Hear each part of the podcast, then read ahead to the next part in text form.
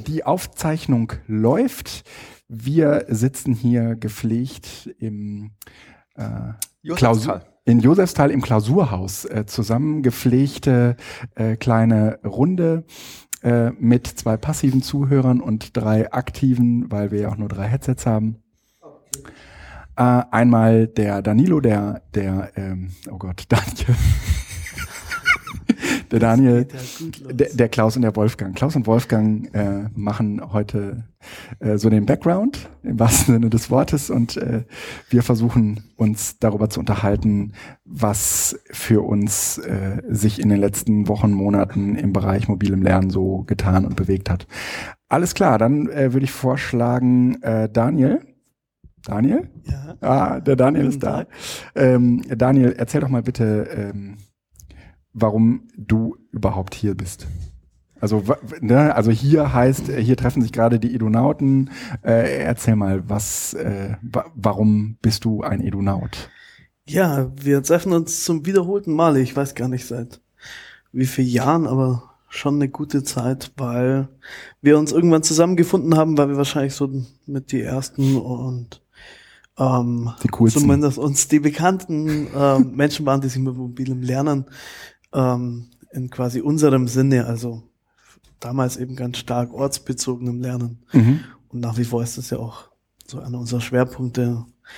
Ähm, genau, uns verständigt haben, getroffen haben und den Bedarf festgestellt haben, dass da ganz viel drin ist, dass da ganz viel Austausch braucht, dass das Thema neu ist und dass es Spaß machen würde, uns regelmäßig auszutauschen. Und der Überzeugung sind wir immer noch und deswegen sitzen wir gerade gemeinsam hier. Was war denn dann so erstes so richtig cooles ähm, mobiles Lernprojekt? Ähm, gute Frage. Also damals waren die Sachen ja schon alle so Geocaching basiert, äh, mit GPS-Geräten rausgehen und so weiter. Ähm, so eine wirklich große, coole Aktion war, als wir ähm, ein Geocaching-Camp gemacht haben, also ein Barcamp und zum Einstieg haben wir Kids bespaßt. Ähm, sprich, wir wollten den Einstieg gestalten, haben mit äh, Jugendlichen gemeinsam ein Spiel äh, entwickelt, das zwischen Alternate Reality, also es war so immer darauf angelegt, dass nicht ganz klar ist, ist es Spiel, ist es ernst, ist und dann haben wir ja ein bisschen zu Theaterspielern und erlebnispädagogischen Aktionen so einiges aufgefahren und hatten da großen Spaß und ähm, auch eine sehr ausführliche Aktion. Ich glaube, die letzten sind nachts um drei zurückgekommen. Das war ein Nachtcache. Ah, da, genau. Die, an dieses äh, großartige Camp kann ich mich tatsächlich noch äh, sehr gut erinnern. Mhm. Mhm. Äh, Danilo, erzähl ja. mal.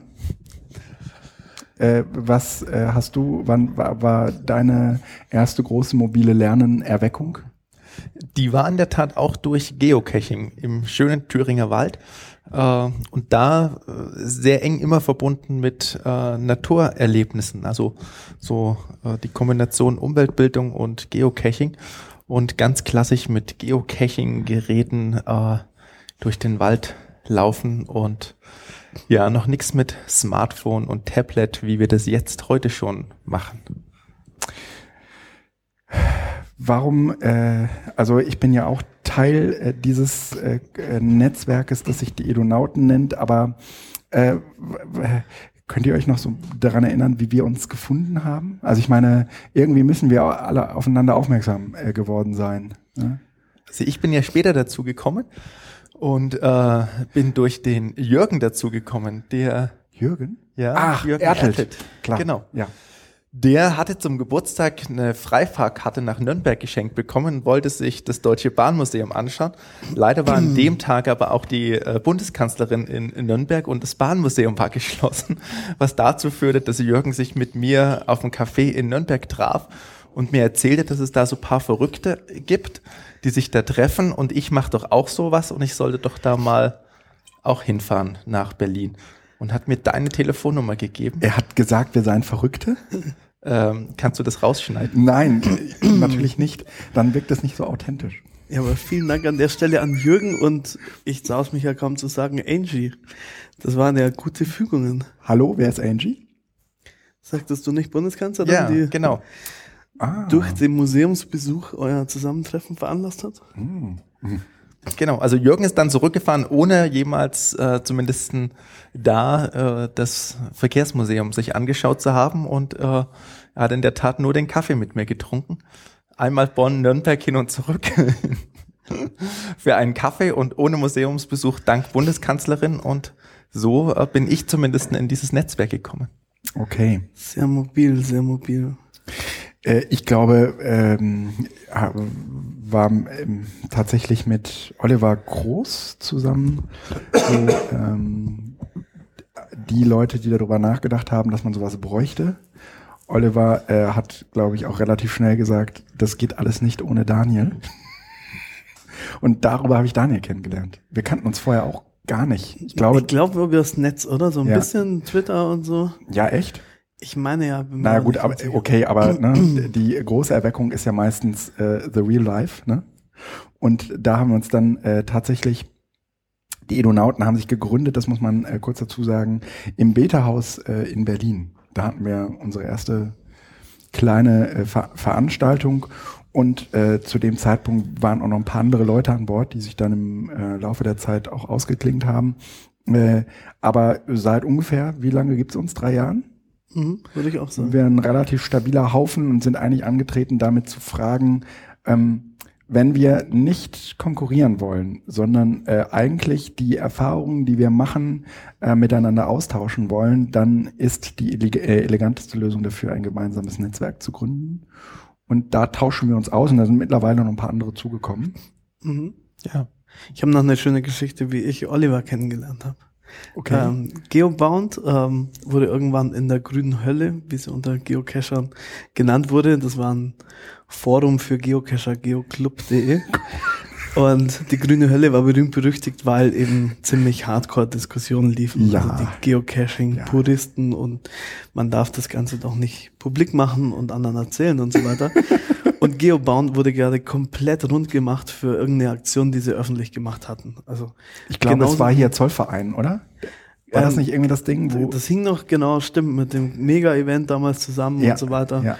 Und wir hatten genau dieselbe Erfahrung gemacht. Wir haben auch von einer ähm, äh, ganz gut gemeint und ähm, naiv gedacht, ähm, da berichtet, dass wir Geocaching im Bildungseinsatz nutzen und wurden auch komplett rund gemacht, kurz darauf ja. äh, Geobound dasselbe. Und ich hatte Geobound angeschrieben, lasst euch nicht ermutigen, ist total cool, was ihr macht.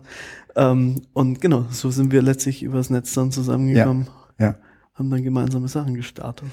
Und seitdem ist unfassbar viel passiert. Und ich würde tatsächlich sagen, dass dieses Netzwerk zwischenzeitlich für mich auch immer die Motivation war, äh, das Thema nicht fallen zu lassen.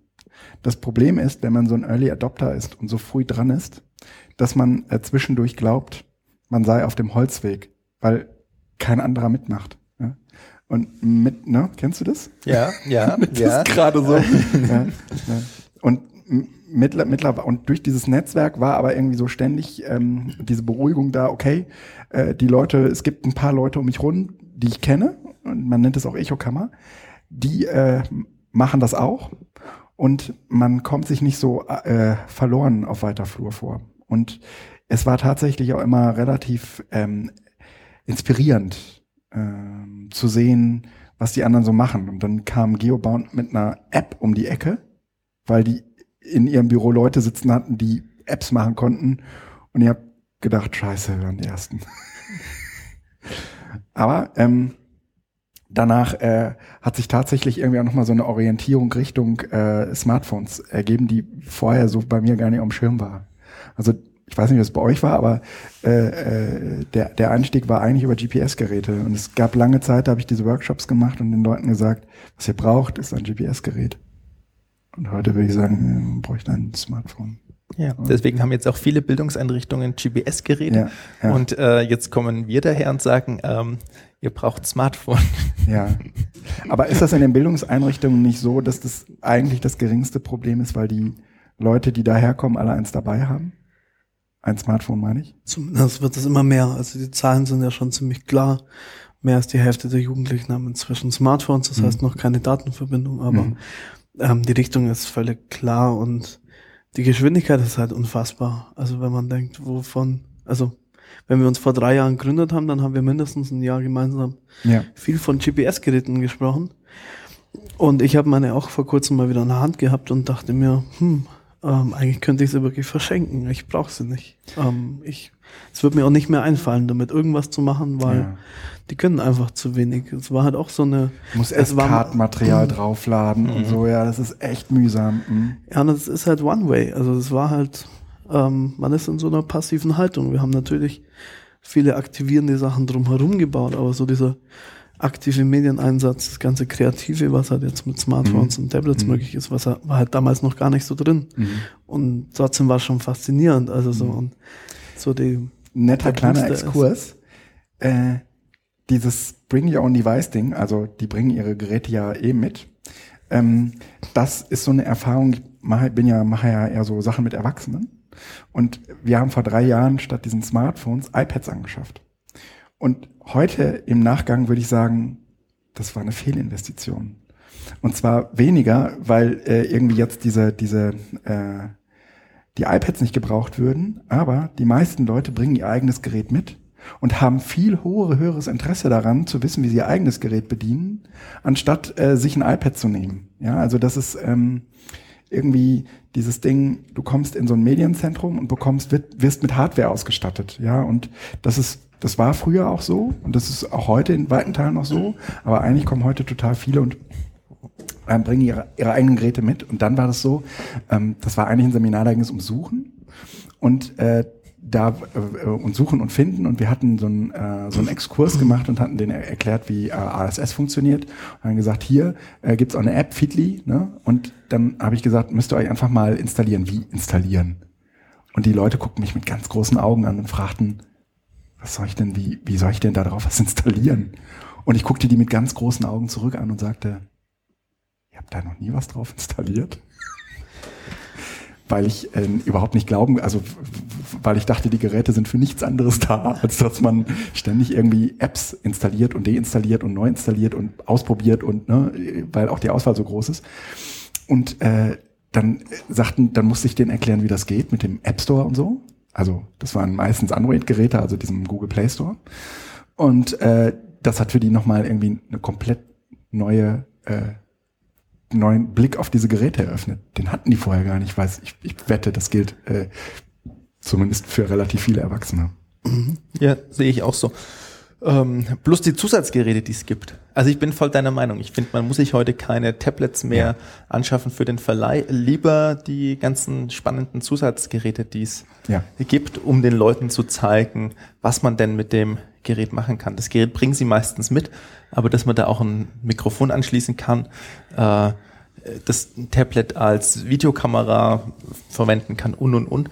Das ist irgendwie natürlich nicht bewusst und äh, die Zusatzgeräte sind auch nicht bekannt und das finde ich eher die Aufgabe zu sagen, schaut mal, das könnt ihr aus eurem Tablet ja. auch noch machen. Ja. Das ist heutzutage ein eigenständiges Podcast-Studio. Ja, ja, ja, ja. Also man braucht jetzt nicht so wie ich äh, Equipment in einem großen Koffer mitschleppen. Ich wollte es nicht sagen, aber ja. aber ehrlich gesagt, die Qualität ist nicht so gut.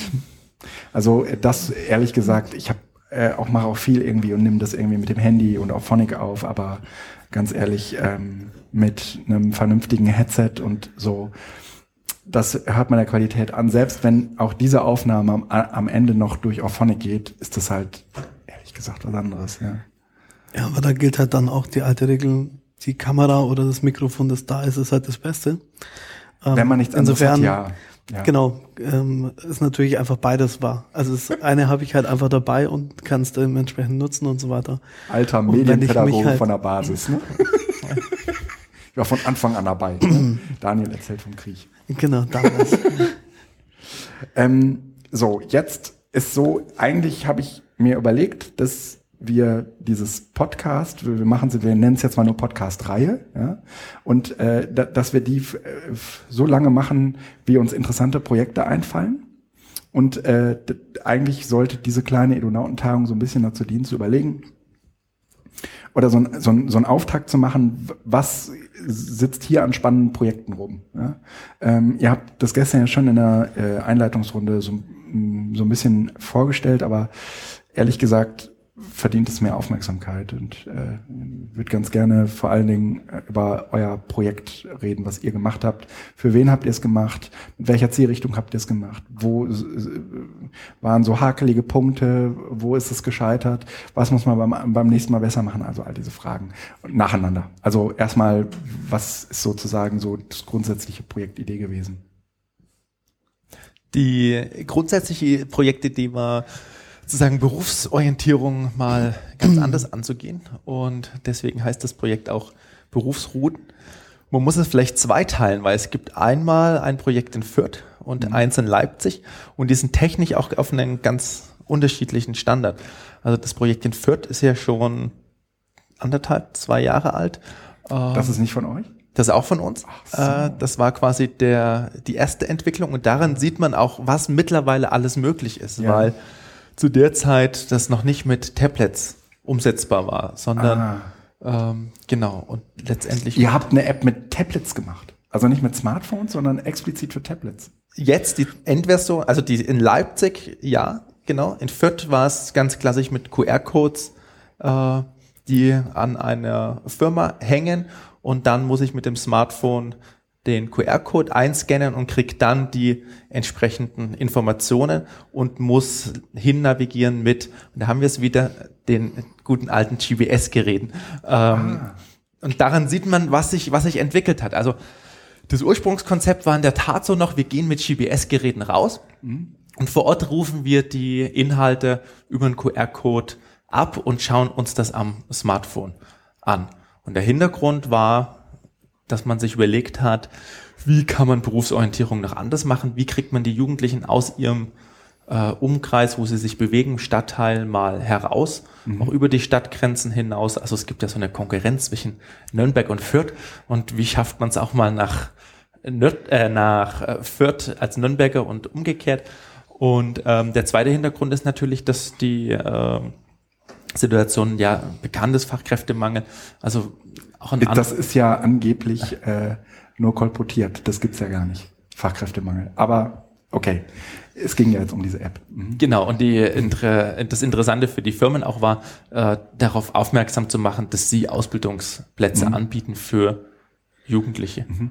Aber es war keine App, die Ausbildungsplätze vermittelte, sondern Nein. im Prinzip nur, äh, also das Ziel war sozusagen auf, Beruf, äh, auf Berufe aufmerksam zu machen, die es auch noch gibt, oder? Genau. Und aus Sicht von den Jugendlichen. So nicht ja. klassisch der Jugend, äh Quatsch, der Berufsberater steht vor der Klasse ja. und erzählt, was es für tolle Berufe gibt. Und aus der Sicht des Berufsberaters, und die Erfahrung ja. haben wir ja alle gemacht, äh, wie passt das zusammen, was uns ein Berufsberater erzählt mit der aktuellen Situation mhm. ähm, und auch mit meiner eigenen Lebenssituation. Deswegen war der Ansatz zu sagen, die Jugendlichen sollen das selber produzieren. Also wie sehen sie den Beruf des Schreiners. Wie sehen Sie den Beruf des... Und wie habt ihr das realisiert? Indem wir die äh, Jugendlichen ausgestattet haben, und jetzt bin ich bei Fürth, weil dann sehen wir gleich die Unterscheidung, äh, mit einer Videokamera und mit einem klassischen Aufnahmegerät und sie Berufsbilder produziert haben in Form vom Bild und von äh, einem Audio-Interview. Und die waren dann über die QR-Codes. Und wie haben abrufbar. die sich für das Berufsbild entschieden? Äh, das durften sie frei raussuchen. Also wir hatten eine oh. Auswahl an verschiedenen Berufen und die durften sie frei aussuchen. Genau. In Leipzig, und damit mache ich jetzt den Sprung. Äh, warte nochmal eben, und was war, was war das für eine Zielgruppe? Also, ich meine, da kommen ja nicht einfach irgendwelche Jugendlichen von der Straße, sondern das sind wie, also war das über ein Projekt, war das, gab es einen Auftraggeber, gab es ähm, irgendwie einen Ort, an dem das äh, durchgeführt wurde, gab es ein, ein, ein, ein Format, irgendwie drei Tage und so weiter oder Okay. Auftraggeber, also es war ein von der EU finanziertes Projekt. Rahmen waren drei Tage.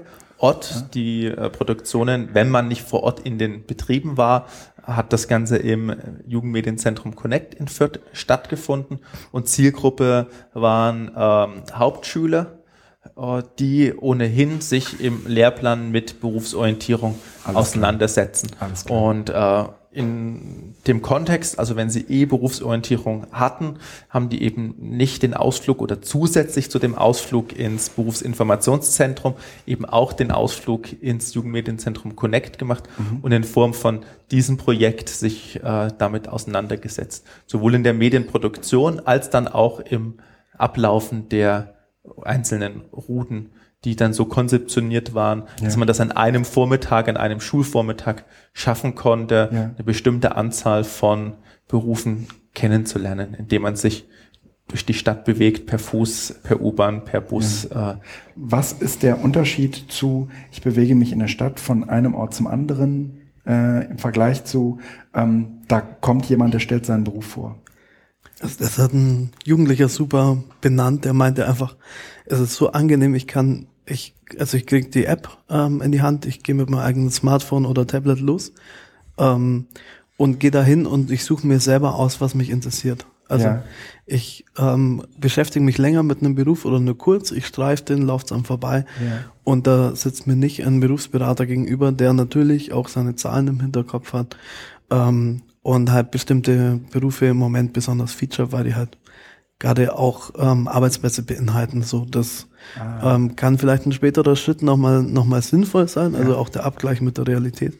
Aber grundsätzlich erstmal zu sagen, ich kann mich ganz frei orientieren, ohne dass mir da irgendjemand versucht, irgendwas aufzuzücken, das haben die Jugendlichen selber als sehr angenehm ähm, benannt.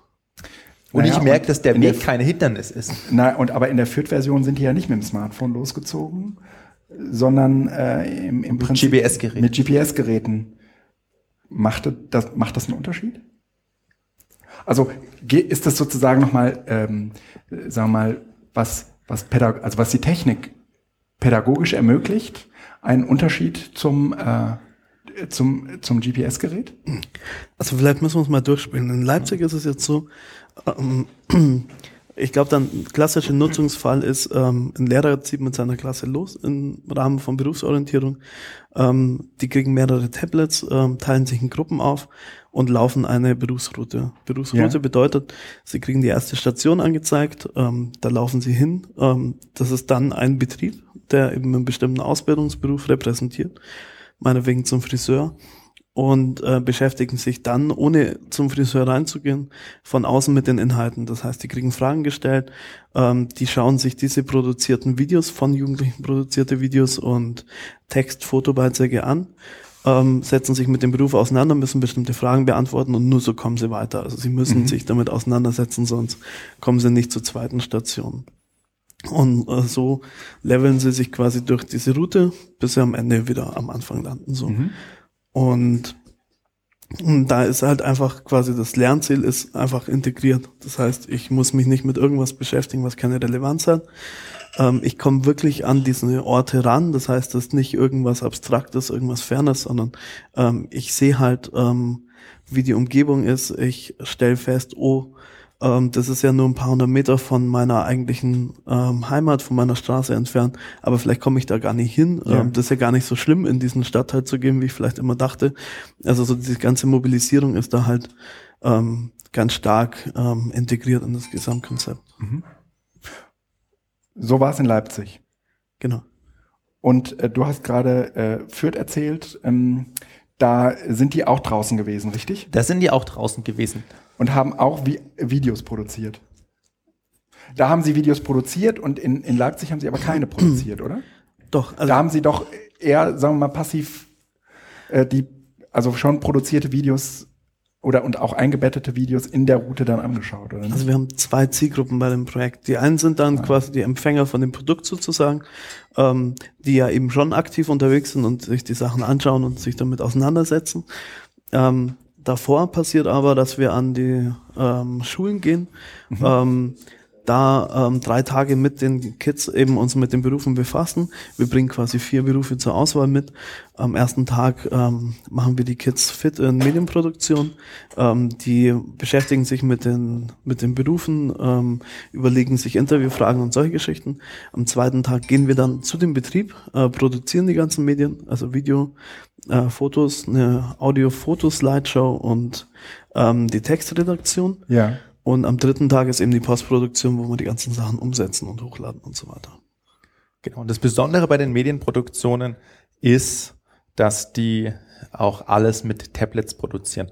Das heißt also, wir setzen in den Medienwerkstätten keine klassischen Videokameras mehr ein, keine Audioaufnahmegeräte und so weiter, sondern äh, ist ein reines Tablet-Projekt. Das heißt also, die Videofilme, die die erstellen, zum Beispiel bei dem Berufsbild Altenpfleger, die werden komplett mit dem Tablet erstellt, also sowohl gefilmt als auch in der Nachbereitung, äh, was den Videoschnitt Kommt da am Ende anbelangt. nicht etwas wesentlich Schlechteres bei raus, weil die Bildqualität schlecht ist, weil äh, es kein äh, Stativ gibt, in das man äh, irgendwie, dass es, es Wackelbilder sind? Oder? Gibt's ja. Das meinte Danilo vorhin alles schon mit der ganzen Peripherie. Also ähm, es gibt, ähm, in dem Fall arbeiten wir mit iPads, ähm, was Video angeht. Ja. Ähm, da gibt's ähm, Stative, da packe ich das Gerät rein. Ähm, da kann ich Objektiv jetzt aufschrauben, da habe ich Tele- und Weitwinkel, das heißt, ähm, ich schließe da externe Mikrofone jetzt an. Ich habe eine Full-HD-Kamera, die kann eh alles.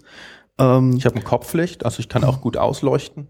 Mhm. Genau, also ich habe da im Prinzip die ähm, ja, sagen wir mal, semi-professionelle ähm, Videoausstattung. Das ist keine Okay. Keine Videokamera, die da Bayerische Rundfunk einsetzt, aber das ist ähm, eine Full HD äh, Version, die am mhm. Ende rauskommt. Mhm. Ähm, das sind schöne Bilder, mit denen man auch tatsächlich schön gestalten kann. Kann man die Videos Und, sehen? Also können wir irgendeins dafür, davon verlinken hier fürs Podcast? Genau, die sind alle online, berufsrouten-leipzig.de kann man sich das alles anschauen. Mhm. Ähm, es gibt eben quasi die Website, ähm, ist gleichzeitig die Web-App, das heißt, wir ja. schließen keine Betriebssysteme aus, sondern das läuft alles über die App. Ähm, und der eine Zugang ist eben tatsächlich, gehe ich auf die ähm, Kategorien, schaue mir halt an, ich interessiere mich für Dienstleistungen, für Handwerk, für mhm. Soziales. Oder ich sage eben, ähm, ich will vor Ort diese Routen laufen, dann ähm, schalte ich eben um auf den Routenmodus und dann werde ich eben über GPS zu den verschiedenen Stationen geführt.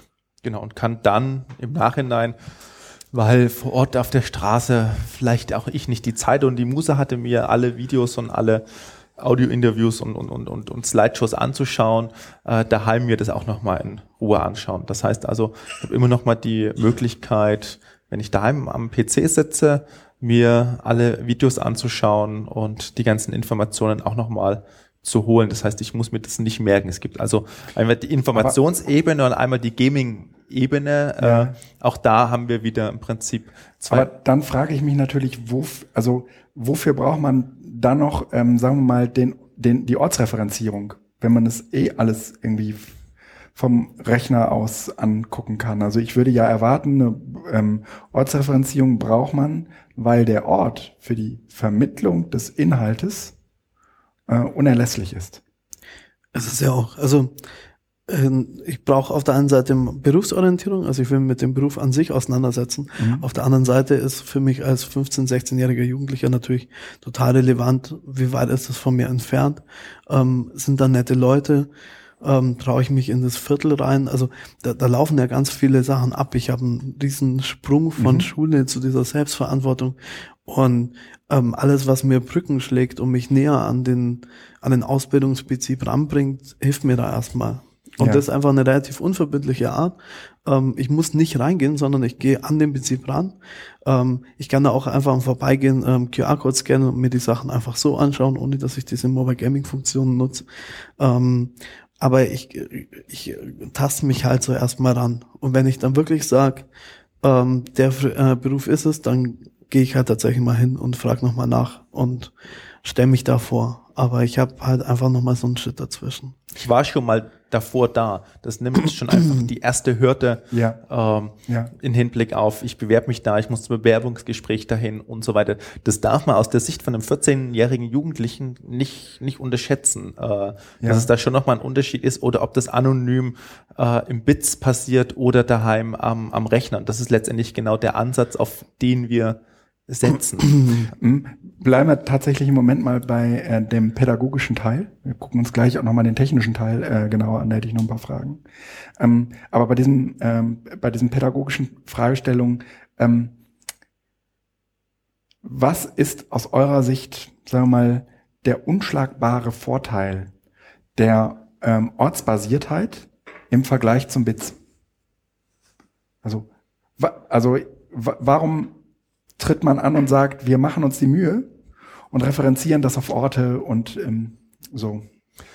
Ein Vorteil ist, ähm, dass es im äh, BITS äh, allgemeine Berufsbeschreibungen gibt. Mhm. Das muss ich jetzt ein bisschen vorsichtig formulieren, aber wir haben äh, ja viel in, in, in, Bezug auf Projektvorbereitung in Leipzig auch äh, mit den verschiedenen Kammern äh, diskutiert und mit äh, Firmen diskutiert, wo schon auch immer wieder die Rückmeldung kam, äh, unser Beruf und unser Betrieb ist ja gar nicht so. Also Friseur schaut ja ganz anders aus als in diesem Bits-Film. Ja, ja. ähm, das heißt also, durch die Medienwerkstätten ist es nochmal viel äh, individualisierter.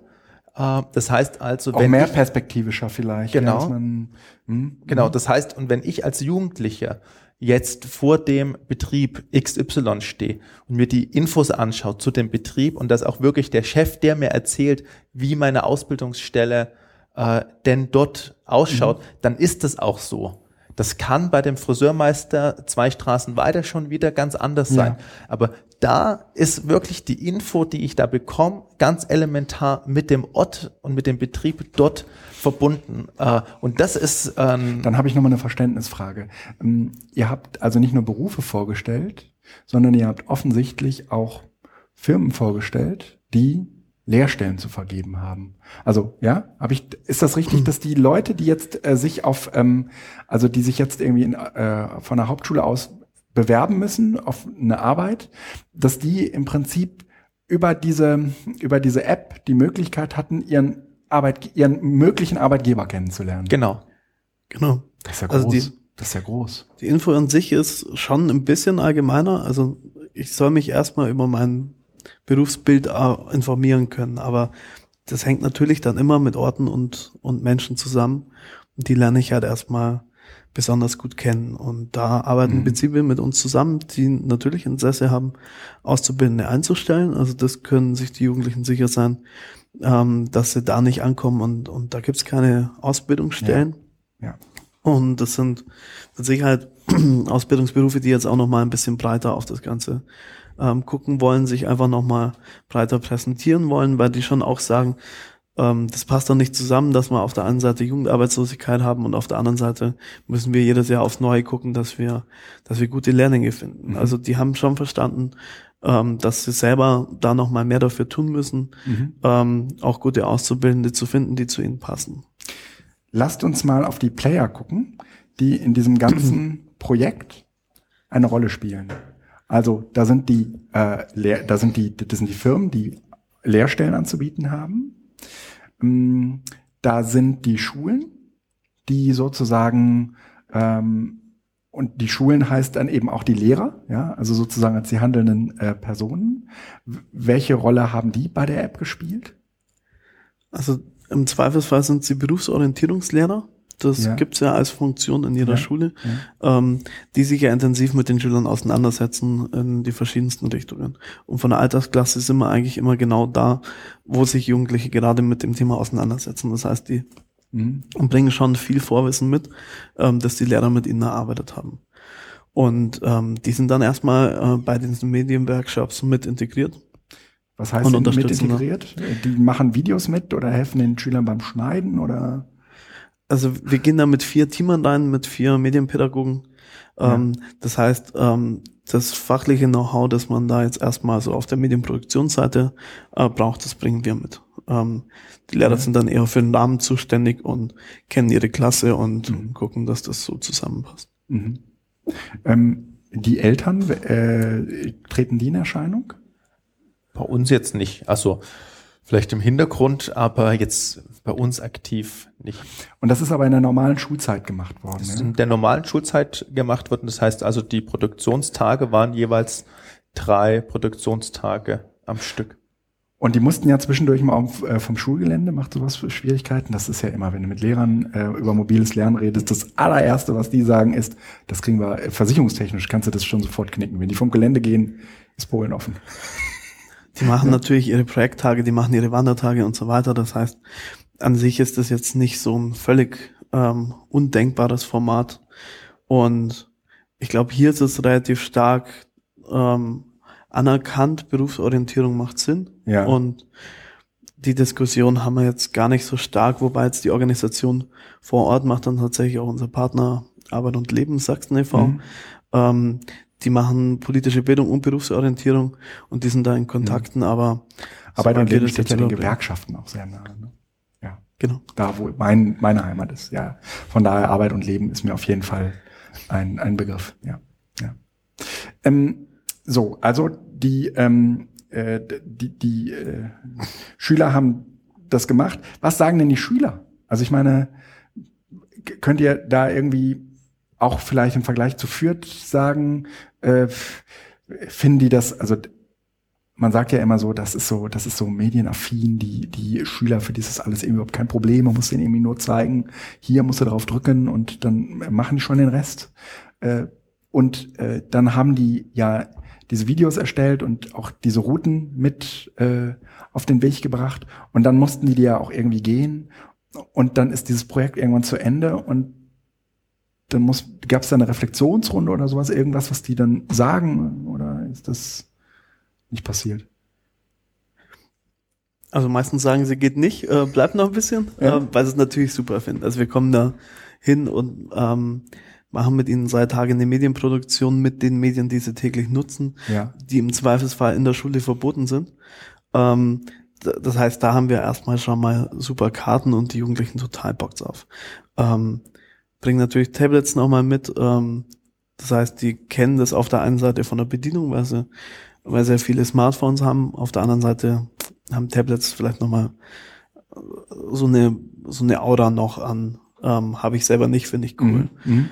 Und dann haben wir aber auch die total bunten Erfahrungen, also von ähm, Kids sind sofort drin, ähm, rocken das Videoschnittprogramm, verstehen alles sofort, machen wirklich ja. großartige Produkte, ähm, bis hin zu, äh, wir müssen uns intensiv einarbeiten und tun uns auch schwer und ja. ähm, also Selbstläufer ist das nie. Also ja. man kann doch nicht sagen, dass Jugendliche jetzt einfach alle Smartphones haben und deswegen auch alles einfach super bedienen ja. können. So das das stimmt einfach nur bedingt.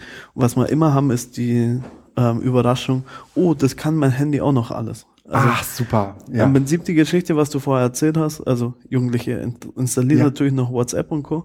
Ähm, aber dass sie soweit denken, dass ähm, da, oder soweit überhaupt wissen, dass es ähm, Videoschnittprogramm und alles ja. Mögliche darauf gibt, ähm, das sind dann wirklich die allerwenigsten. Ja. Also als Produktionswerkzeug haben Jugendliche ihr Smartphone oder ihr Tablet erstmal noch nicht begriffen. Das ja, würde ich schon sagen. So ein Kommunikationswerkzeug. Genau. Ja. Das ist schon ja. was, was Sie als Erfahrung positiv da immer mit, mit rausnehmen.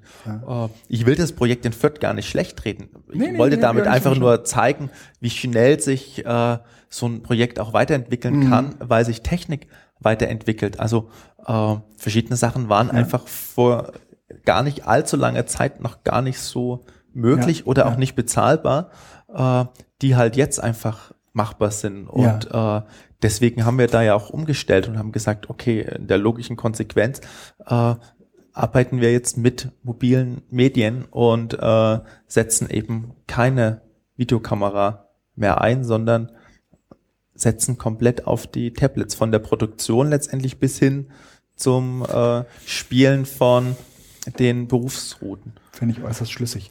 Ähm, und unter berufsrouten-leipzig.de, das hatte ich so notiert, kann man äh, auch die App runterladen. Ich wollte jetzt nochmal zu diesem technischen Teil kommen. Also äh, wie selbst, wie genau äh, äh, ist die Route dann technisch umgesetzt worden, dass man irgendwie von, dass man weiß, dass man von A nach B laufen muss? Also das ist eine Neuentwicklung basierend auf ähm, einem Kartensystem, einem Geoinformationssystem, lokaler.de, ähm, was ursprünglich für Redaktionen gedacht ist, um eigene Informationsangebote kartenbasiert umzusetzen. Mhm. Und ähm, wir haben da jetzt quasi diese Mobile Gaming Funktion drauf entwickelt und haben da ein paar Spielfunktionen, eben ein paar Module eingebaut, ähm, diese GPS-Unterstützung mit ähm, entwickeln lassen und da so ein paar Sachen erweitern lassen.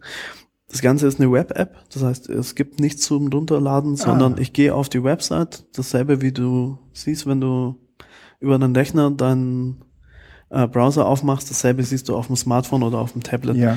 Das Schöne an der Software ist, dass die von Anfang an ähm, für Tablets gedacht war. Das sieht ja. man schon an der ungewöhnlichen Aufteilung. Ähm, ich habe zum Beispiel einfach auf der rechten Leiste ähm, mein Menü, äh, wo ich sonst oben habe. Und wenn ich darüber nachdenke, wie ich auf dem, wie ich ein Tablet bediene, dann gehe ich halt von links und rechts mit meinem Daumen rein oder meinem ja. Zeigefinger. Und wenn links oben das Menü ist und ich bediene das mit dem rechten Arm, dann ähm, verdecke ich das ganze Fenster. Also das ja. sind einfach, da verändert sich halt doch was, weil ich halt nicht ähm, die Maus habe und der Bildschirm ist was getrennt mhm. ist, sondern ähm, das muss man eben alles neu denken und das ist bei der Software passiert und deswegen hat sich die so gut für, geeignet für unser Projekt. Und genau, wir lösen damit ein paar technische Schwierigkeiten, also so das Problem einfach immer mehr mobile Betriebssysteme. Plattformunabhängig ähm, zu sein. Genau. Mhm. mhm. iOS und Android wäre schon mindestens das zu unterstützen. Windows Phone dann ja. vielleicht. Jetzt Ubuntu, Firefox OS und so. Also das mhm. wird nicht einfacher, so nicht zu vergessen, ähm, die ganze Nokia. Geschichte. Nokia gibt's auch noch ja. oder wieder. Ähm, Nicht mehr lange.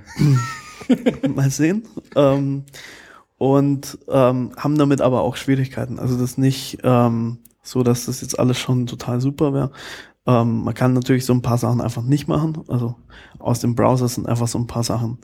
Ähm, man kann nicht so einfach auf die Kamera unmittelbar zugreifen. Das mhm. wird auch besser und hat ähm, man hat ähm, das Problem, dass man die Daten einfach immer nur live streamen kann.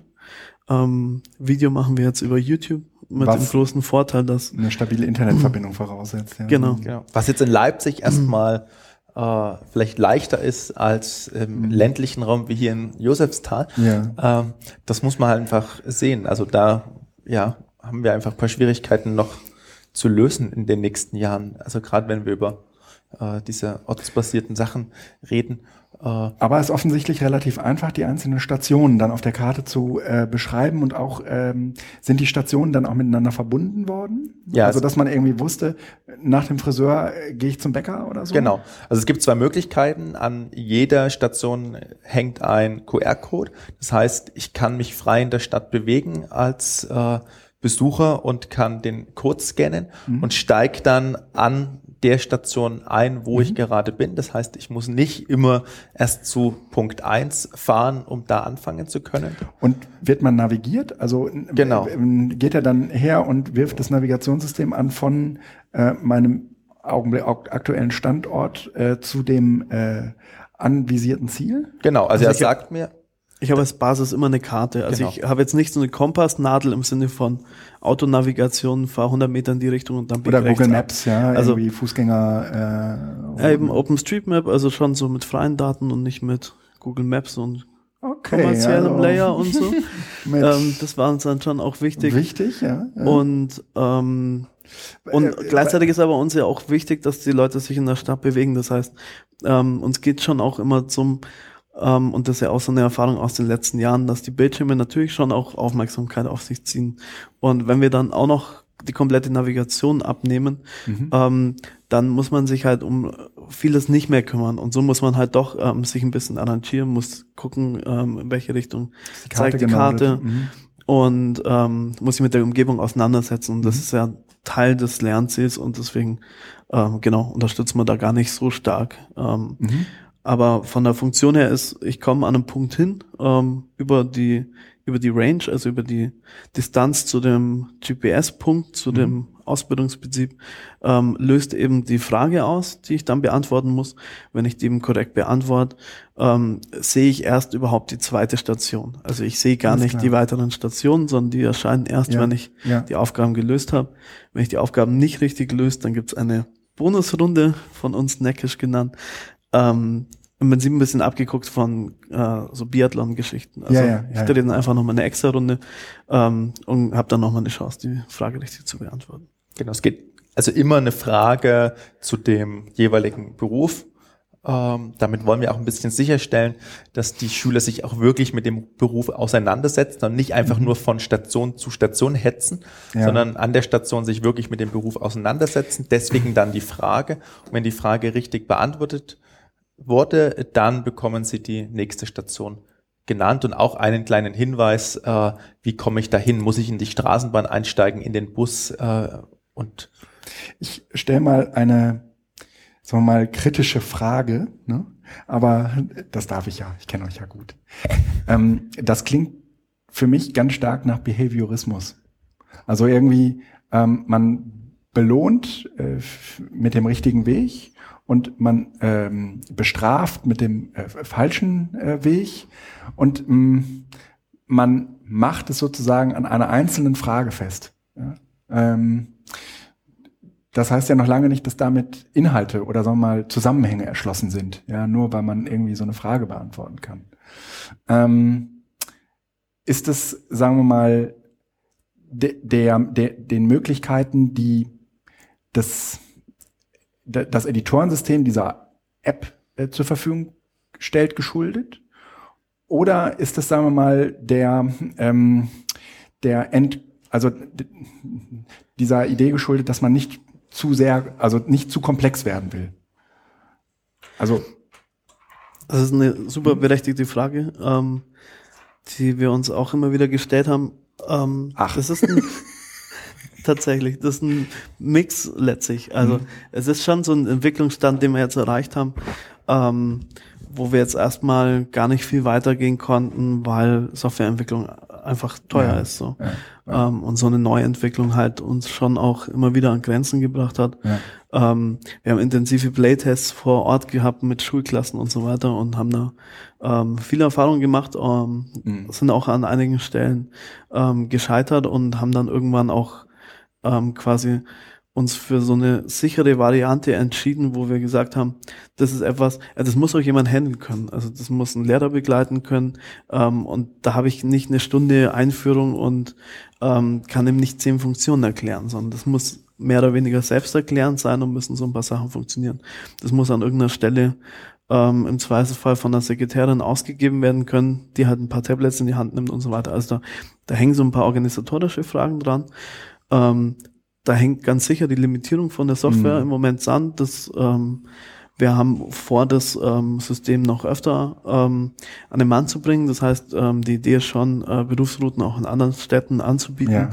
und, und werden das ganz klar weiterentwickeln. Das ist nicht ja. der letzte Stand.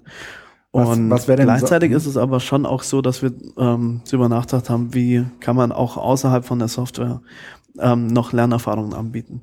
Mhm. Und ähm, Deswegen gibt es doch noch was auf Papier. Äh, jetzt muss ich es leider sagen, jetzt hast du es herausgekitzelt. Äh, Nein. Äh, doch. Auf Papier. Doch, ja, so ganz ohne Digital und Tablet. Daniel, Danilo wird gerade ein bisschen rot. Ja.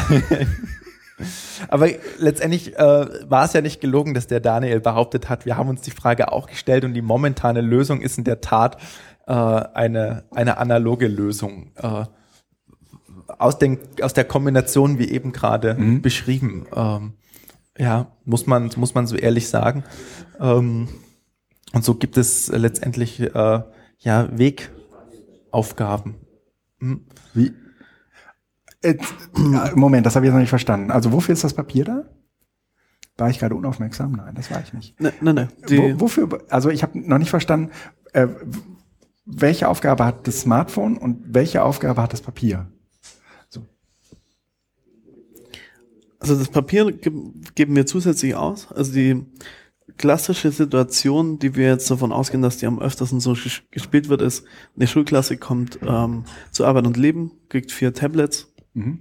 Das heißt, äh, vier, ähm, vier Gruppen bilden sich, ähm, die kriegen jeweils ein Tablet und kriegen ähm, eine ganze Reihe an zusätzlichen Infos. Ähm, das heißt, die kriegen ein Roadbook, das ihnen nochmal so ein paar Sachen erklärt, mhm. bis hin zur Notfallnummer, ja. Wo können Sie anrufen, falls irgendwas passiert und so weiter. Das ist auf also, Papier. So das Ganze drumherum, mhm. genau. Das ja. ist alles auf Papier. Dazu gibt's aber tatsächlich nochmal äh, Wegaufgaben, ähm, die Sie auch in dieser Zeit lösen äh, sollen. Das heißt, wir ähm, wollen die Kids auch so ein bisschen erstens mal immer wieder vom Gerät auch wegbringen ähm, ja. und zweitens ähm, auch beschäftigen, also nicht im Sinne von digital ganz schlimm und jetzt ja. macht man was Richtiges, sondern ähm, ähm, dann eben auch noch zusätzliche Aufgaben geben, die man unterwegs bewältigen muss. Mhm. Ähm, wir haben zum Beispiel einfach ähm, bestimmte Strecken, die ergeben sich einfach aus dem Stadtbild, dass du mal irgendwie 20 Minuten mit einer mit einer S-Bahn fahren musst. Mhm. Und dann ähm, sind die Kids natürlich gedanklich wieder weg vom Thema. Und darüber sind die Wegaufgaben auch nochmal zu lösen, Alles klar. um ähm, auch nochmal ganz bunt, also auch nicht nur auf spezifische Ausbildungsberufe, sondern allgemein zum Thema Berufsorientierung auch, mhm. wo kriege ich Beratung, was gehört noch dazu und so weiter, mhm.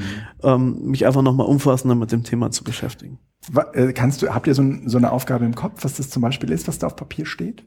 Ja, ganz klassisch so auch die Frage, was äh, muss ich vorbereiten zum Bewerbungsgespräch? Äh, also diese ga ganz klassischen Fragen, die in der Berufsorientierung eine Rolle spielen, mhm. haben wir da letztendlich verwendet. Und die und, müssen die dann aufschreiben? Und die müssen die äh, aufschreiben. Das meinte ich mit ja. so wirklich analog.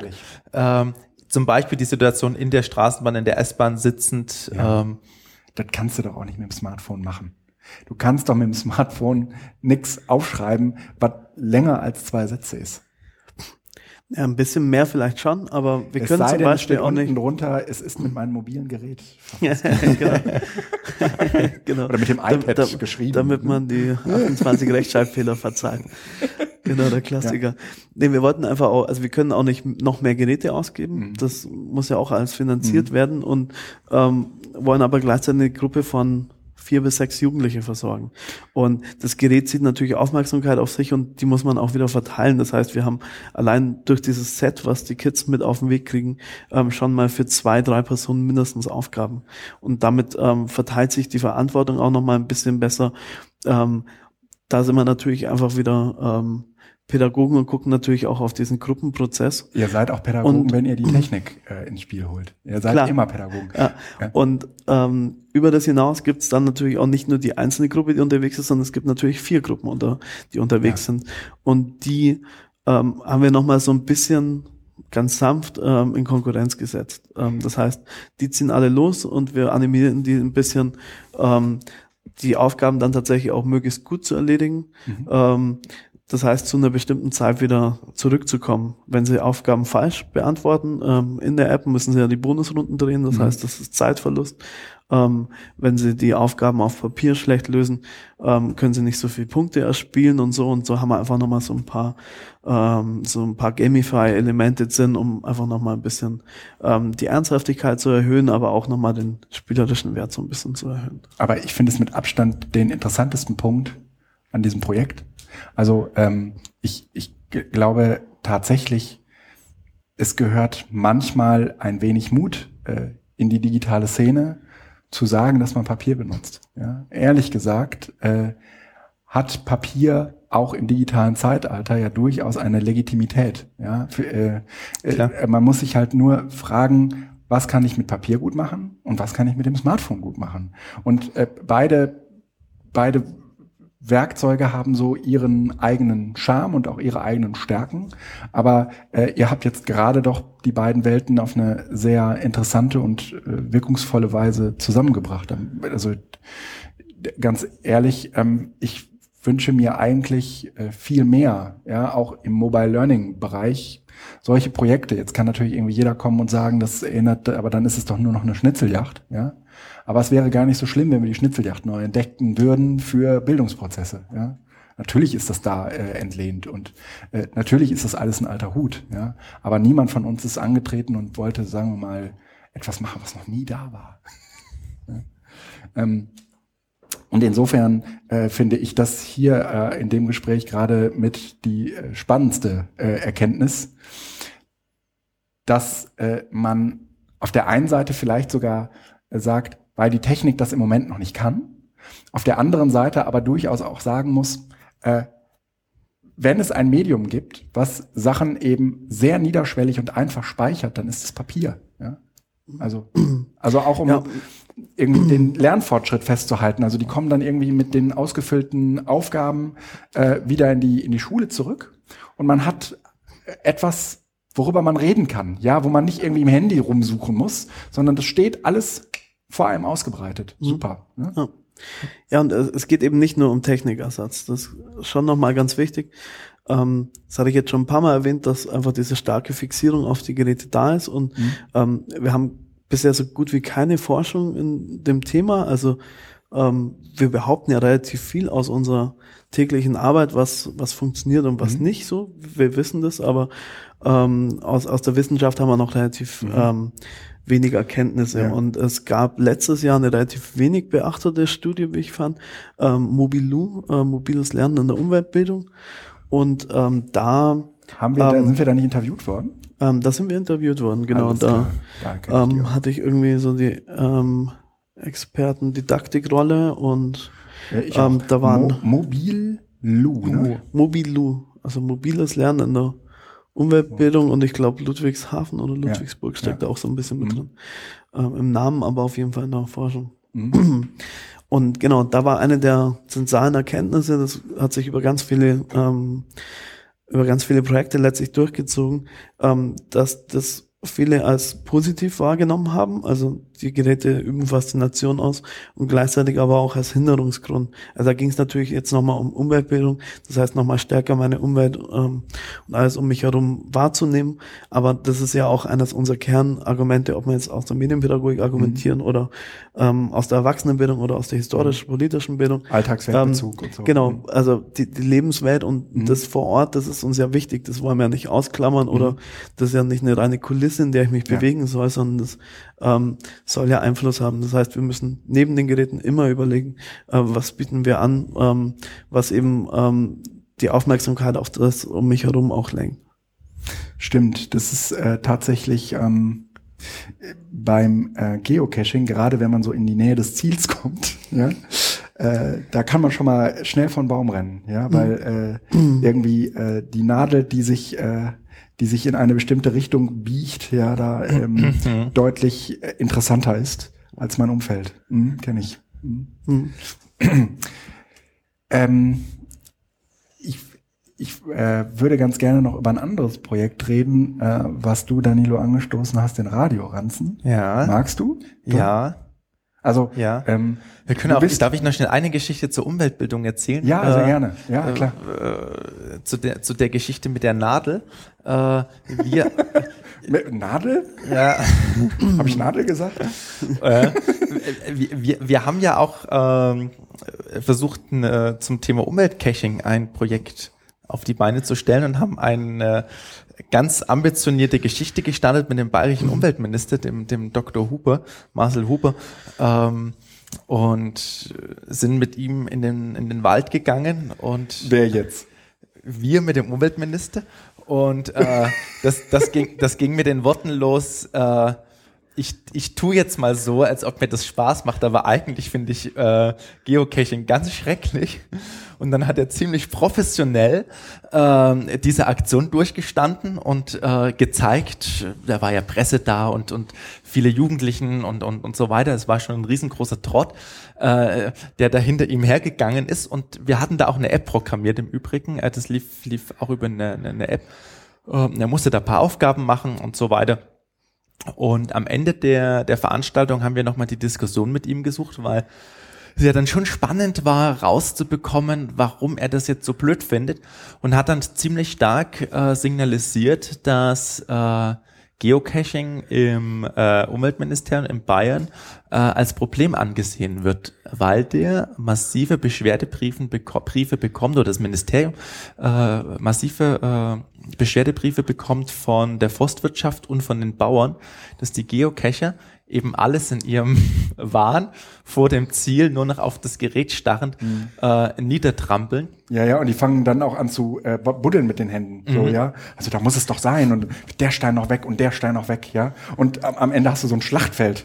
Genau. so im Umkreis von 20 Metern. Genau, ja. genau. Und das finde ich schon nochmal eine interessante Diskussion und einen interessanten Ansatz, ja. sich dem auch zu stellen, zu sagen, ähm, wie gehen wir damit um? Und da finde ich zum Beispiel so eine kartenbasierte Lösung äh, durchaus interessant. Also äh, wegzugehen von den klassischen Geocaching-Geräten, wo mhm. man nur die Nadel hat, ähm, und äh, eine kartenbasierte Lösung zu machen, ja. um zu sagen, okay, wir bleiben auf den Wegen verknüpfen verschiedene Sachen. Ja. Ähm, es ist ja im Gegensatz, also es ist ja beim äh, Geocaching eigentlich äh, letztendlich das eine der zentralen äh, Aufgaben, die man da zu absolvieren hat, dass man was sucht.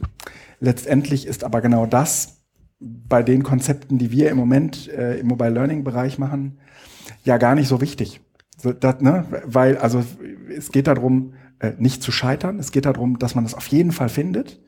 Äh, also hat man, sagen wir mal, den, den Ort mit so viel Hints versehen, dass man ihn eigentlich gar nicht übersehen kann. Es wäre ja schlimm, wenn jetzt bei eurer App zum Beispiel die den Friseur nicht finden, ja, äh, und nicht weiterkommen. Ne? Äh, beim Geocaching würde ich sagen, äh, shit happens, ja. Aber ähm, das wäre ja überhaupt nicht Sinn und Zweck der Sache.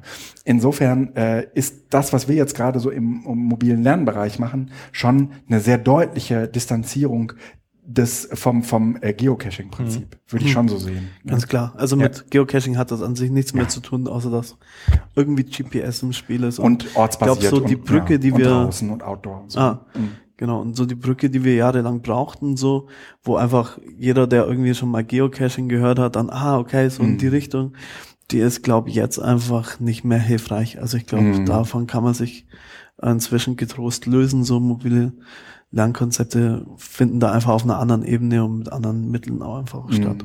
Mm, Ja.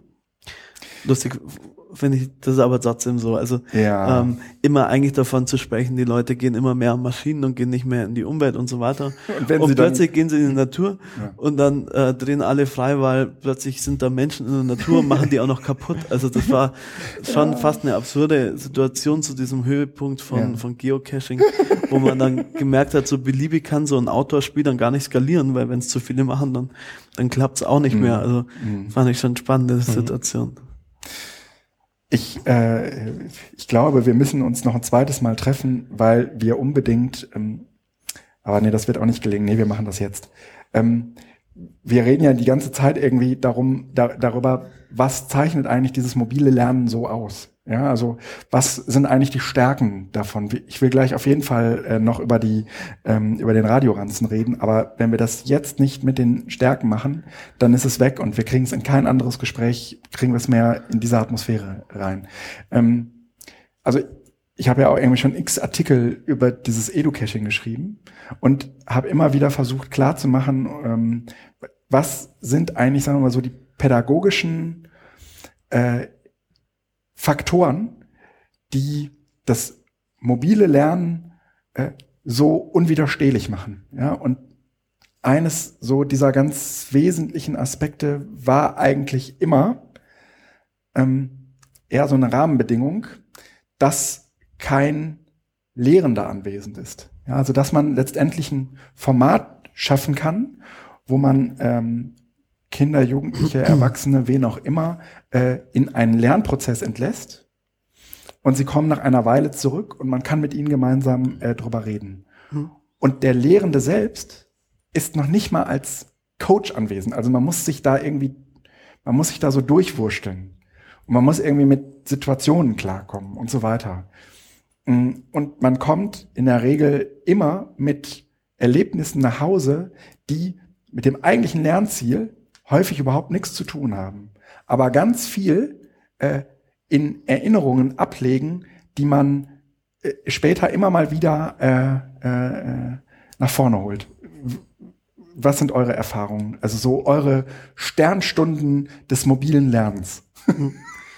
Also ich würde genau den Gedanken auf, auf den Lernenden ähm, übertragen und da ist es letztlich einfach Selbstwirksamkeit erfahren. Also ich glaube, das ist das ganz Zentrale. Da gibt es niemand, der mir irgendwie sagt, was ich zu lernen habe, sondern ich bestimme in dem Moment, ähm, was ich lernen will. Mhm. Ähm, das muss nicht unbedingt dem entsprechen, was intendiert ist. Ähm, mhm. Genau wie du sagst, es passiert ganz viel drumherum. Ähm, das hängt aber einfach davon ab, dass ich mich selber in dem Moment bewege, im wahrsten Sinne des Wortes. Ähm, mhm. und, und Bewegung ist an der Stelle eben auch bedeutsam, weil es äh, sinnlich wird, weil ähm, viel mehr Sinne um mich herum angesprochen werden, mhm. weil ich auch selber entscheide, was ich für ein Lerntyp bin und damit einfach auch ganz andere Sinne auf mich wirken lasse.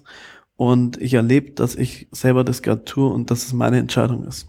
Ich glaube, das ist so der Kern, würde ich sagen. Und ich das Tempo festlegen kann. Also das ist ja schon auch nochmal was Entscheidendes, ob jetzt ein Lehrer im mhm. 45-Minuten-Rhythmus äh, Inhalte durchprügelt und ich nicht hinterherkomme oder ich das Tempo ein Stück weit selber bestimmen kann äh, und Sachen dadurch vertiefender mir aneignen kann, weil ich mir einfach mehr Zeit nehme und ohnehin das vertiefender nochmal äh, lerne, weil ich in der entsprechenden Umgebung bin. Mhm. Also ähm, es ist doch entscheidender, ob ich im Wald stehe und mir Gedanken mache über den Lebensraum äh, ja. vom Wildschwein oder ob ich mir im Klassenzimmer das Bild vom Wildschwein an der Tafel anschaue, wo der Lehrer eine Folie nach der anderen schnell letztendlich durchblättert. Es gibt noch so einen, äh, so einen anderen Effekt, der mir zum ersten Mal irgendwie nach dem 20. Geocache begegnet ist.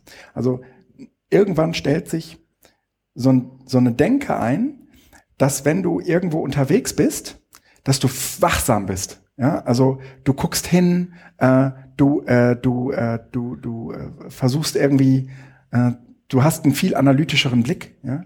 Ähm, und also je mehr ich mich irgendwie mit diesem da draußen lernen beschäftige, also jenseits der Klassenraum-Illusion oder der Seminarraum-Illusion, umso stärker beobachte ich zumindest an mir, dass ich äh, einen ganz anderen Zugang zu diesem alltäglichen Lernen krieg. Ja, das wird viel bewusster plötzlich. Ja? äh, als das äh, vielleicht noch vor Geocaching-Zeiten äh, der Fall war. Ja. Man konsumiert weniger. Also das finde ich schon das Interessante, weil man könnte ja hergehen und sagen, Beispiel Berufsrouten Leipzig, die bekommen da ein Tablet in die Hand gedrückt und ihr mit diesen Medien und dann konsumieren die doch nur.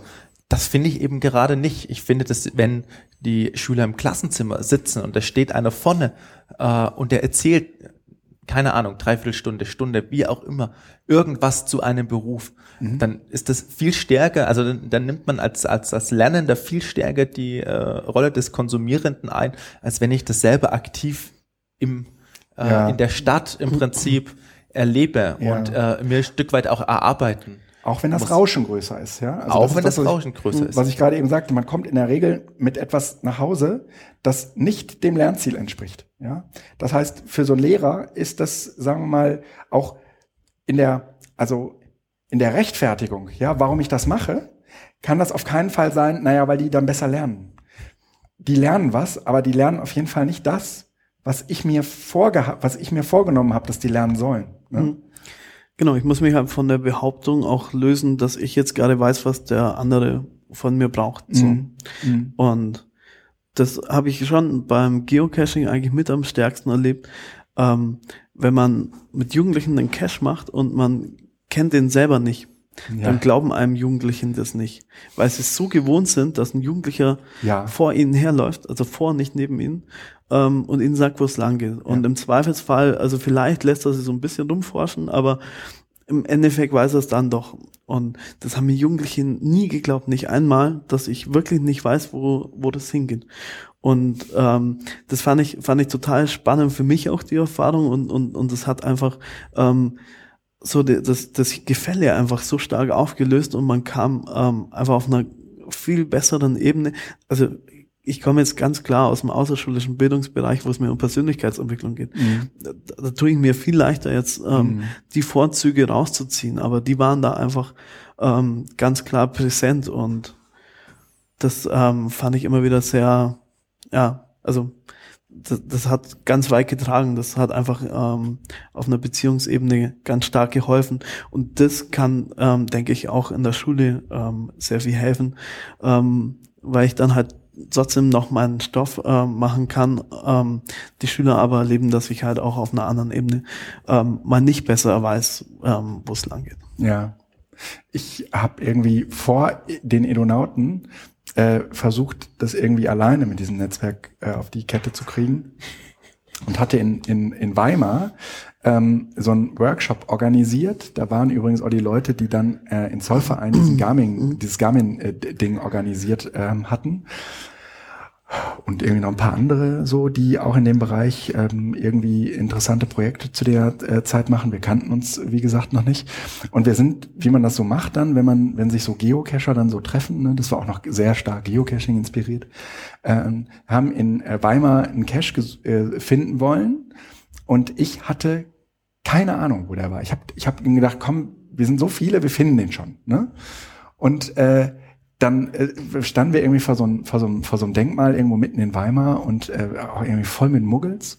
Und ich hatte irgendwie so gedacht, den finden wir nicht mehr. Ja? Wir waren eine knappe Stunde, haben wir äh, da gesucht und am Ende war der Cache an so einem Angelhaken äh, in das Monument reingehangen. Und man sah im Prinzip nur die Spitze von dem Angelhaken rausgucken.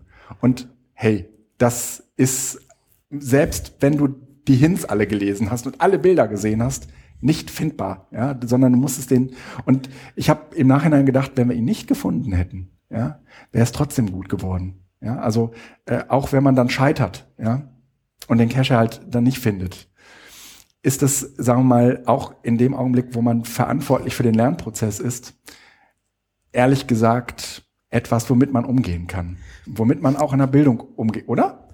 Ich habe einen Nachmittag, aber das habe ich wirklich nur einmal so erlebt. Ich würde es ähm, erstmal unterschreiben, aber ich bin tatsächlich mit einer Gruppe Jugendlichen los. Ähm, ich habe mit verhaltensauffälligen Jugendlichen in ähm, heilpädagogischen therapeutischen Wohngruppen gearbeitet. Ja. Die Frustrationstoleranz war jetzt nicht allzu hoch, Minimal. kann man jetzt mal sagen. Und äh, wir haben einen Cache nicht gefunden, dann ja, nicht so schlimm. Wir machen noch mal einen, den finden wir dann. Auch nicht gefunden. Jetzt eigentlich schon keinen Bock gehabt den zweiten auch nicht gefunden und dachte mir, nee, das kann ich so nicht stehen lassen, die, die kommen nie wieder mit. Dann haben wir aber wirklich blöderweise auch den dritten Cache nicht gefunden und die sind tatsächlich nie wieder mitgekommen. Also es gibt schon auch Lernerfahrungen, mit denen man sich sehr schwer tut. Aber ja, ähm, also für mich war es auch auf jeden Fall heilsam, wo ich nochmal gemerkt habe, also so als Pädagoge. Aber fürs Scheitern gibt es auch keine Revanche, ja. Und das habt ihr gemacht. Ja. ja? Also scheitern und dann neu losziehen, ja. Also mhm. wenn man scheitert, dann doch besser nur einmal. Aber ich habe die gleiche Erfahrung letzte Woche gemacht, lustigerweise. Ähm, da haben wir äh, im Rahmen der Fortbildung ähm, das auch nochmal vorgestellt, Geocaching. Also wir haben so verschiedene Methoden vorgestellt und unter anderem auch das klassische Geocaching.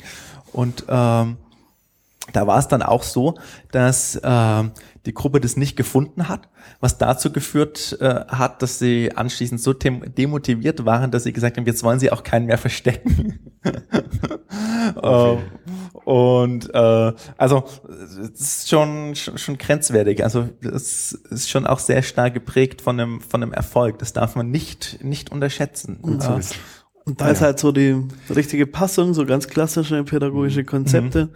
Dann schon irgendwie Erfolg auch sichern. Ähm, mhm. ähm, gehört schon ein bisschen dazu. Man lernt, sie kann auch sein, ähm, das Scheitern auszuhalten. Ähm, aber also den Prozess muss ich vorher ähm, ja. durchgehen. Ja. Also so die Leipziger ähm, Geschichte, um jetzt wieder zu schließen, äh, wie du richtig festgestellt hast, ähm, die lässt an der Stelle kein Scheitern zu. Also das, mhm.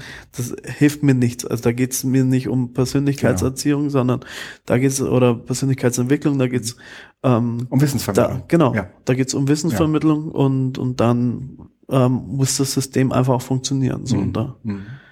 Gibt es keine Alternative? Da, da, also das war ein wichtiger äh, äh, und interessanter äh, Exkurs. Werdet ihr sicherlich auch äh, bestätigen, wenn ihr das nochmal anhört. Danilo, lass uns über äh, den Radioranzen reden. Der, äh, als wir uns auf der Republika das letzte Mal sahen, auf jeden Fall offensichtlich dein ganz zentrales Projekt war. Äh, ja. Und damit sind wir eigentlich auch wieder an äh, dem Anfang unserer Runde hier, wie wir zusammengekommen sind. Weil in äh, Berlin bei unserem ersten Treffen äh, hier auch begrüßt wurde mit den Worten, was ich denn hier mache, weil ich sei doch der Radiofuzzi. ähm, was und, ich dann massiv versucht habe, die letzten drei Jahre zu widerlegen. Äh, und leider Gottes ist mir das dann misslungen, weil äh, die zentrale äh, Aktion, die ich gemacht habe bei der Republika, hatte dann natürlich was mit Radio zu tun, nämlich die Radioranzen-App. Äh, aber äh, ist, ist in der Tat so ein bisschen mein Baby. und ähm, ist eine App, um sich ein bisschen mit der Radiogeschichte auseinanderzusetzen, aber auch mit den Elementen im Radio und ist auch nicht nur so, dass ich Aufgaben erfüllen muss und irgendwas beantworten muss und konsumieren muss, äh, sondern ich muss auch aktiv produzieren. Das heißt also, ich muss auch eine kleine Umfrage zum Beispiel erstellen, die dann in das Radioprogramm vom Radioranzen äh, wieder eingepflegt wird. Erzähl mal was, also das ist, ein, ist, eine, ist eine App für Android und iOS oder was ist der Radioranzen? Äh, ist nur Android und ist mit dem Holger Mücke, der ja auch bei den Edonauten dabei ist, äh, programmiert. Das heißt also, er hat den ganzen technischen Part gemacht. Das heißt also, die äh, Fragerunde zur Technik, die musst du dir aufheben, bis der Holger wieder da ist. Mhm. Ich kann dir nur die, die, die, die konzeptionellen, inhaltlichen Sachen beantworten. So war eben die Aufteilung. Ich habe mir Gedanken gemacht und habe das mit einer Jugendgruppe auch zum Teil umgesetzt. Das heißt also, die äh, Stimmen, die Dialoge und alles das in der App ist mit Jugendlichen entstanden und die technische Umsetzung hat eben dann der Holger gemacht. Und der Hintergrund der Geschichte ist, es gibt einen Radioranzen. Radioranzen deswegen, was ganz klar in diesem Schulkontext angesiedelt mhm. ist. Also äh, Schulradio, beziehungsweise gibt im Unterrichtslehrplan ja auch den Punkt, dass man sich äh, mit den Medien in der Schule auseinandersetzt. Klassischerweise sind es die Zeitungsprojekte, die wir wahrscheinlich auch so alle kennen. Oh ja. Äh, und ich wollte einfach mal was anderes machen und wollte einfach mal einen Gegenpol dazu setzen und äh, das war der Hintergrund der Radioranzen-App. Und die Geschichte ist im Prinzip die, dass eben der Radioranzen seine Frequenz verloren hat. Ähm, wir noch mit UKW arbeiten. Das heißt, auch wenn Digitalradio kommt und äh, natürlich. Es kommt viele, ja schon seit zehn Jahren. Genau. Äh, deswegen machen wir ja auch noch mit UKW, weil das ja. kommt schon seit ja. zehn Jahren, das Digitalradio. und äh, deswegen muss man die einzelnen Zahlen einer UKW-Frequenz erspielen und muss verschiedene Aufgaben erfüllen. Heißt, ich habe eine Station, wo ich anfange, mir verschiedene Radiosender anzuhören und äh, muss dann rausbekommen, was ist der Unterschied. Also es geht in die Richtung duales System in Deutschland, mhm. Rundfunksystem. Und dann äh, komme ich zur nächsten Station und muss äh, wieder eine andere Aufgabe erfüllen, wie zum Beispiel eine kleine Umfrage aufnehmen, die dann mit dem Smartphone auch direkt aufgenommen wird. Also mit der App. Mit der App, ja. genau. Ähm, das Ganze funktioniert mit QR-Codes und wir haben es bewusst äh, erstmal so angelegt, dass es auch ohne GPS und ohne Internet funktioniert, weil wir einfach davon ausgegangen sind, wie ist die Situation an deutschen Schulen und vielleicht auch auf dem Land. Also wir wollten mhm. halt eine möglichst breite Streuung haben mhm. und sind jetzt nicht von der besten Schule in der Großstadt ausgegangen und haben deswegen äh, das technisch relativ weit unten angesetzt.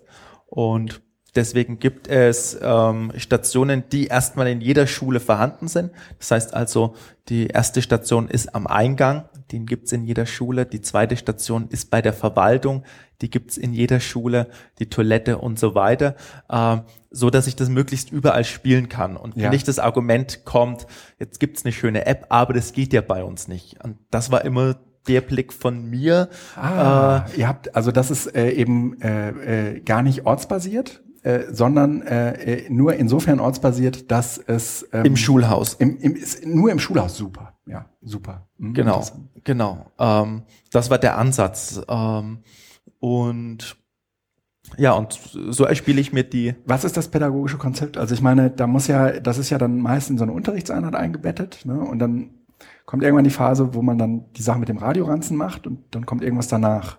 Habt ihr da, sagen wir mal, so vorne und hinten so, ein, so einen pädagogischen Rahmen geschaffen? Naja, es gibt die Webseite mhm. ähm, und äh, da werden dann zum Beispiel nochmal äh, Begriffe erklärt.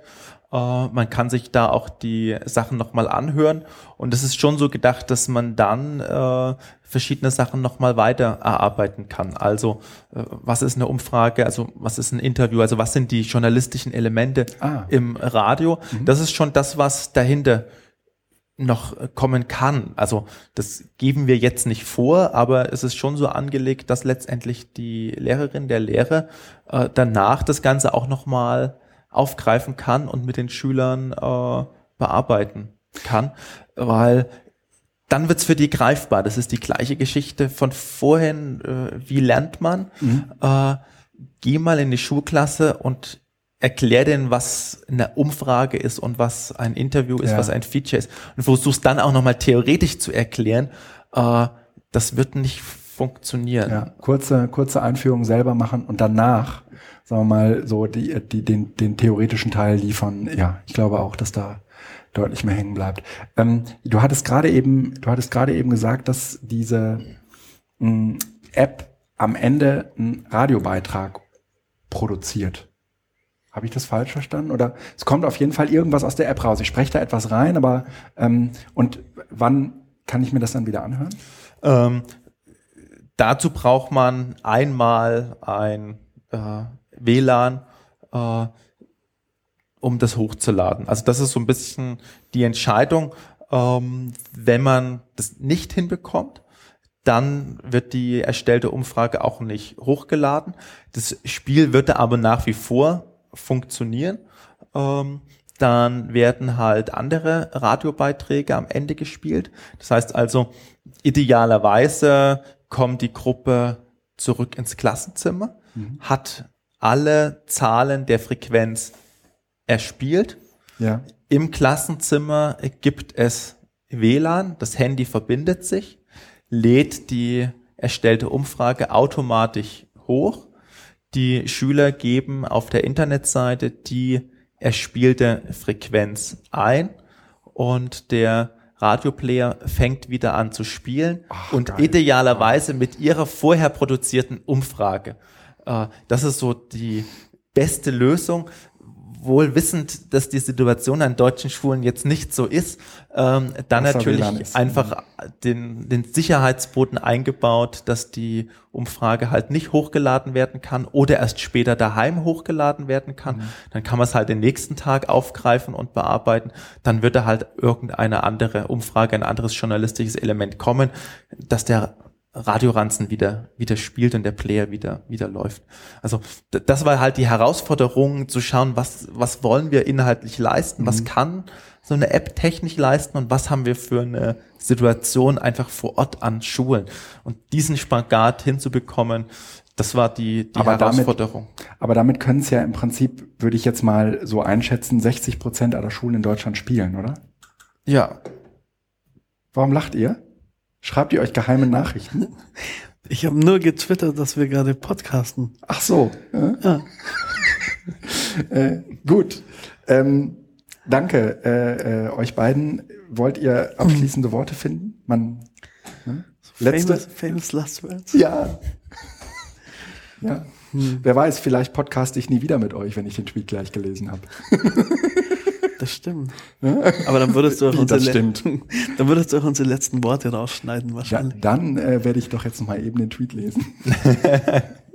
Viel Spaß. Ja, ja. Ach, das geht ja noch. Das ist alles harmlos, oder? Ah. Podcast mit Guido und Q3-Member sagt mediale Pfade alias Sonderler alias Daniel Seitz zu mobilem Lernen, berufsrouten-leipzig.de und Edunauten. Mensch. Genau. Wie das mit so einem Tweet ist, ne? Man versucht eigentlich mit, mit möglichst wenig Worten möglichst viele Leute einzubinden, ne? Genau. Man sagt dabei fast gar nichts. Ja. Schön. Aber so ein Network-Tweet. Famous Last Words. Mhm. Machen wir das weiter mit dem Podcasten? Ich finde es spannend. Also mhm. ähm. ja klar, du hast jetzt eine gewisse Affinität zum gesprochenen Wort. Ja? Schön, dass das du sagst. Daniela hat ja netterweise nicht erzählt, dass ich derjenige war, der in, im Radiobereich verortet hat. Ähm, nee, ich, total gerne. Ich ähm, finde das, was wir jetzt seit vielen Jahren tun, ähm, uns austauschen. Ich glaube, uns auch immer wieder gelungen ist, nach außen zu tragen. Mhm. Und ähm, ein weiterer Weg wäre da sicherlich so eine Podcast-Serie. Und mhm. deswegen mhm. ähm, genau, jetzt saßen wir sei halt gerade zufällig hier. Ähm, wir haben ja noch ganz viele Leute im Netzwerk, die auch ganz viel Spannendes zu sagen haben. Genau. Und deswegen finde ich, drängt sich das fast auf. Ja. Ähm, ja. Da weiterzumachen. Finde ich auch. Es gibt noch viele Ideen. Mhm. Und die müssen unter die Leute. Ja, und Pädagogen reden auch lieber als zu schreiben. Ich, ich finde, dass es auch wesentlich mh, mm, inspirierender ist, weil sich ein Wort das andere gibt und man so miteinander redet und daraus eigentlich auch so neue Gedanken geboren werden, wie zum Beispiel der, dass Papier und äh, Technik sich äh, äh, unter Umständen sehr, sehr gut vertragen können. Ja. Mhm. War wirklich äh, eine sehr spannende, erleuchtende äh, Einsicht gerade. Äh, live für mich. Ja. Ähm, ja, danke euch. Ich äh, werde äh, versuchen, das zeitnah zusammen zu schustern, sodass wir es veröffentlichen können. Danke Tschüss. dir. Tschüss. Bye, bye.